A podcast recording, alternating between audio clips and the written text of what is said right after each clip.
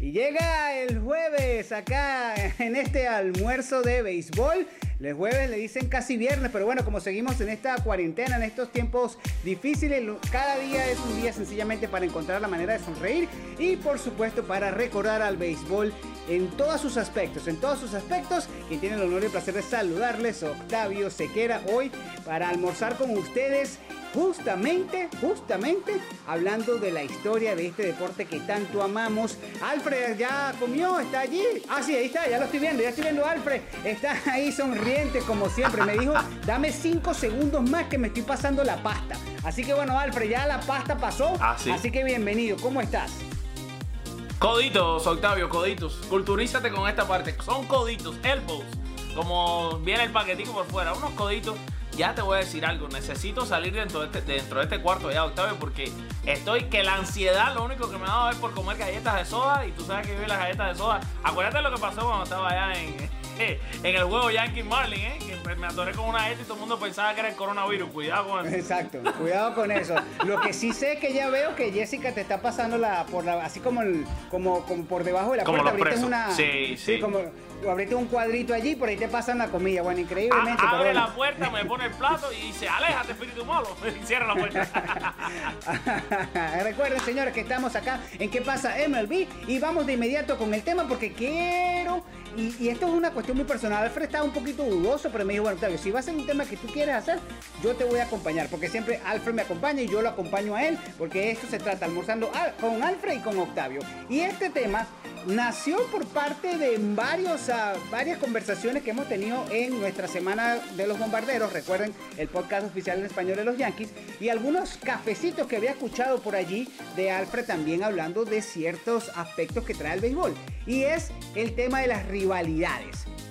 ¿Cuál es para usted la rivalidad más grande del béisbol? Y aquí quiero que ustedes entiendan que estamos hablando de rivalidades. Yo no estoy diciendo si para usted a los amigos boricuas, hay una rivalidad en la AA que usted dice, yo no he visto ambiente como este, esa es su rivalidad, esa es la suya y es respetada y es bienvenida.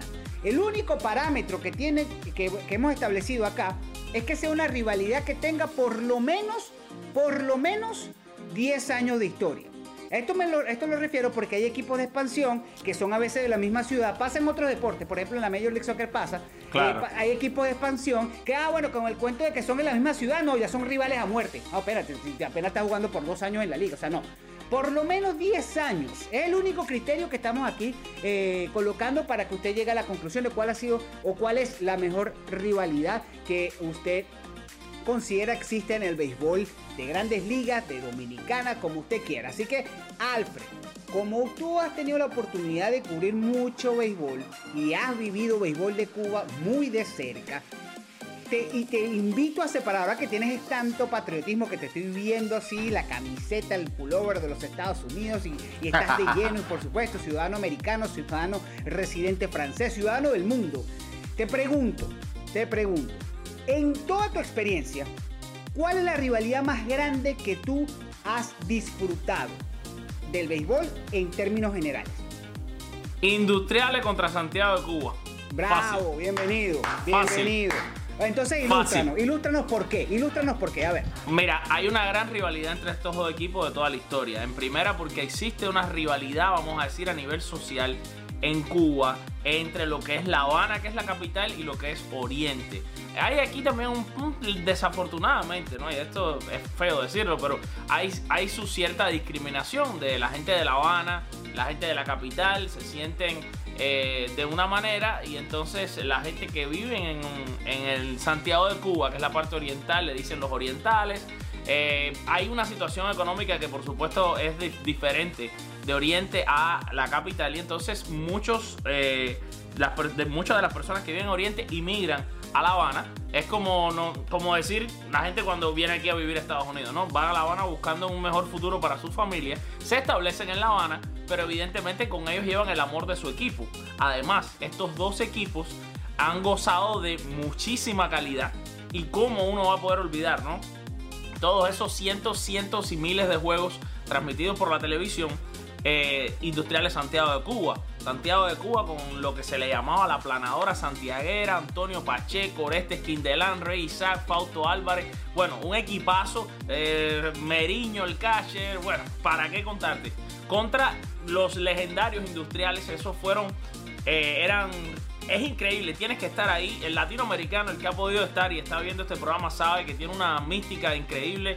Es uno de los estadios más famosos y más imponentes de toda América Latina, el Caribe. Eh, con una capacidad inmensa de más de 60 mil personas. Hay que ver cómo se pone ese estadio cuando juega Industriales Santiago Cuba. Cualquier día, Octavio, cualquiera. Las congas santiagueras por todos lados, no cabe un alma, la gente afuera. Eh, las, las, broncas también, los cantos, las ofensas. Eh, mira, es una cosa que se te paran los pelos de punta. Yo he estado ahí, estuve como fanático, eh, he estado con el béisbol. Es lo mejor, lo mejor que te puedas ganar. Para mí, muy superior a ninguna de las que hay en grandes ligas.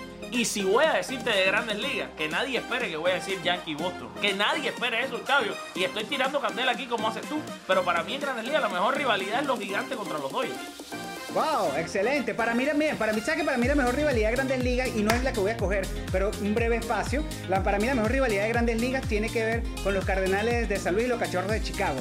otra buena también tiene un tema más o menos con lo que tú estás dibujando de Santiago y los industriales. Y es el tema, por ejemplo, de San Luis y el norte y la parte norte de Chicago. Obviamente no están tan cerca, pero había mucha. Los fanáticos de los Cardenales de San Luis, cuando llegó Ozzy Smith, en esa década de los 80 había mucho, era muy engreído, era muy cocky. Y esto se despertó esto, quizás eh, muy, muchos insultos, eh, básicamente los fanáticos se odiaban, aunque realmente eh, no era tanto la deportividad, porque los cachorros no eran tan competitivos, pues no era tanto desde el punto de vista deportivo, pero sí desde el punto de vista social. Y, sí, y creo que se ha trascendido, no por nada, Major League Baseball designó a estas dos franquicias, designó a dos franquicias para que fueran a protagonizar el capítulo número 2 en la serie de Londres. Así que será interesante. Dios mediante, pues, vivir esa rivalidad a escalas internacionales. Pero mi rivalidad, mi rivalidad favorita, sin duda alguna, es República Dominicana contra Puerto Rico en, cualquier, en cualquier eh, escenario que se represente el béisbol. Bien sea con el Clásico Mundial o bien sea hasta con la digamos, eh, minusválida serie del Caribe. Digo minusválida por lo que representa la serie del Caribe ahora. Pero siempre hasta la liga infantil, vaya. Tú estás diciendo que hasta, los niños. Mira, es que tuve la oportunidad eh, hace como, ¿qué? Estamos en el 2020, hace 11 años, en el 2009, estuve en, estuve en Puerto Rico y lamentablemente, tú no tienes idea, Alfred, cómo se extrañó que Puerto Rico y Dominicana no se enfrentaran en ese clásico mundial peleando por algo, porque cuando llegó el enfrentamiento, Holanda se había colado y Holanda y, Puerto Rico fueron los equipos que avanzaron y Dominicana quedó eliminado. Ese Dream Team que tenía Dominicana con todas las superestrellas, Cano, con Big Papi, con Hanley, que tenían en, ese, en esa oportunidad y Dominicana quedó eliminado en suelo boricua. Pero tú hablabas y, lo, lo con David Ortiz cuatro años después, antes del Clásico Mundial 2013, y él nos decía justamente que a partir de ese momento, el haber sido eliminado en Puerto Rico, le despertó a ellos la necesidad obligatoria, la, obligación de ganar un clásico mundial. Y fíjate que después lo ganan de forma invicta ante Puerto Rico, justamente. Y la rivalidad se vive en las calles, se vive notablemente en los mensajes de texto, en las redes sociales ahora. Eh, eh, es impresionante. Es como que se marca un partido, es como el Argentina-Brasil del soccer, pero trasladado al béisbol.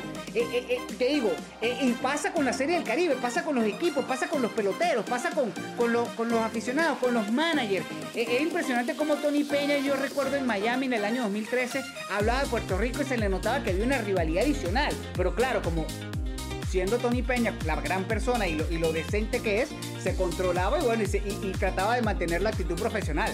Pero era una actitud de, eh, Ángel Pagán, a mí no, Ángel Pagán utilizó la palabra odio y dijo, no, hay un odio deportivo.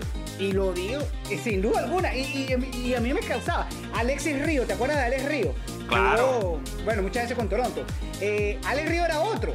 Y, y, era impresionante cómo se referían al juego contra Dominicana.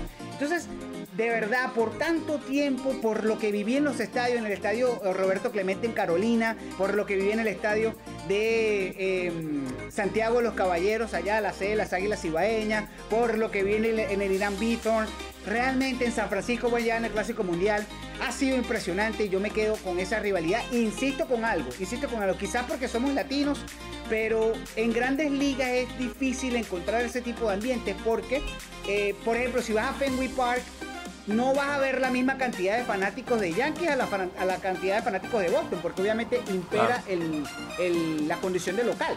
Pero en los estadios, en una competencia internacional, por ejemplo, el Marlins Park se divide. Eh, entre, entre boricuas y dominicanos un clásico mundial. Y, se divide en otras sedes. Así que realmente es la rivalidad que más he disfrutado. Podemos estar en desacuerdo. Ustedes pueden mencionar la suya, Yankees Boston, pueden mencionar Gigantes Dodgers, eh, pueden mencionar Cardenales Cubs. Eh, alguna que se nos esté pasando. Eh, dentro de Dominicana seguramente Licey contra oh, las Águilas. Licey contra las Águilas, por favor, ah. eso es. En Venezuela, Caracas, Caracas Magallanes.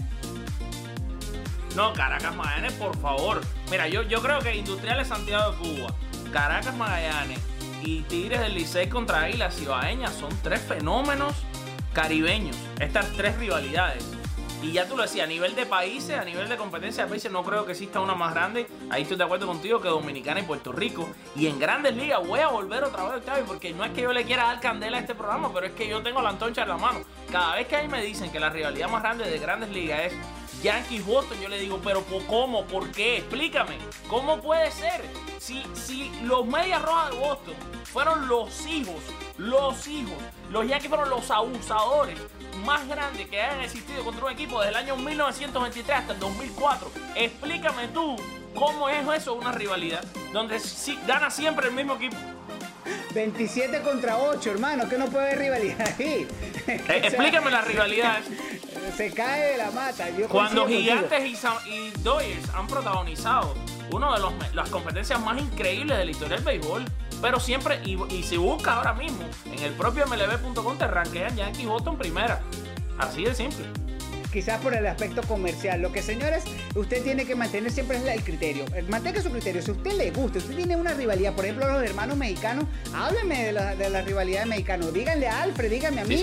¿Qué pasa? ¿Qué pasa allá en México? ¿Cuál es esa rivalidad? Bienvenidos sean todas las rivalidades. Lo que sí es cierto es recordarles, Alfred, que aquí la única rivalidad que tú y yo tenemos es quién come mejor. Y creo que hoy me ganaste porque vi la pasta, me mandaron una foto y creo que me ganaste. Así que gracias por eso. Gracias, Gracias, los quiero mucho, los quiero mucho.